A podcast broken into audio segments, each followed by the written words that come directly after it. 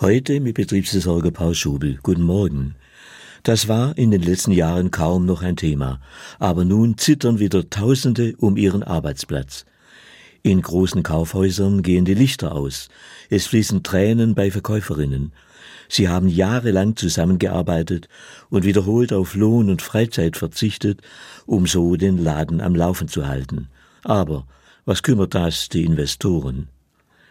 Im Automobilbau schlägt die längst prophezeite Transformation voll durch.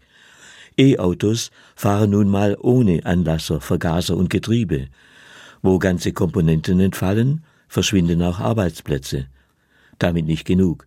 Die verdammten Kriege mit ihren Auswirkungen haben Deutschland fast über Nacht in eine wirtschaftliche Rezession hineingetrieben.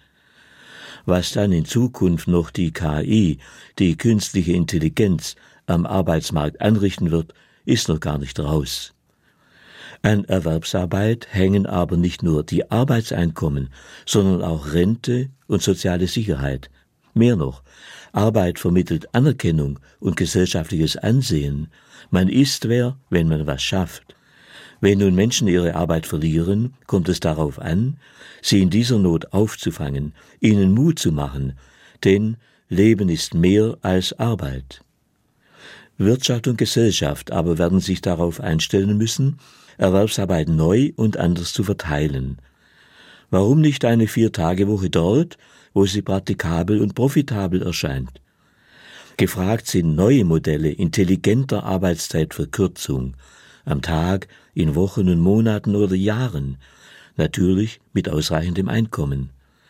Als Sofortmaßnahme aber sei empfohlen, Schluss mit immer noch mehr Arbeitsverdichtung, die den einen die Arbeitsplätze nimmt und den anderen die Arbeit zur Hölle macht. Die schwerste Herausforderung aber wird sein, junge und ältere Arbeitslose für jene Berufe zu qualifizieren, in denen es alle Hände voll zu tun gibt. Arbeit in der Pflege, in Handwerk oder Dienstleistung, wie etwa in der Gastronomie.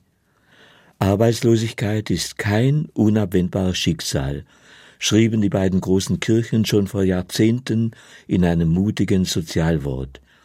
Es sei Sache der Politik, dass alle Arbeitsfähigen auch Arbeit finden. Paul Schobel, Böblingen, Katholische Kirche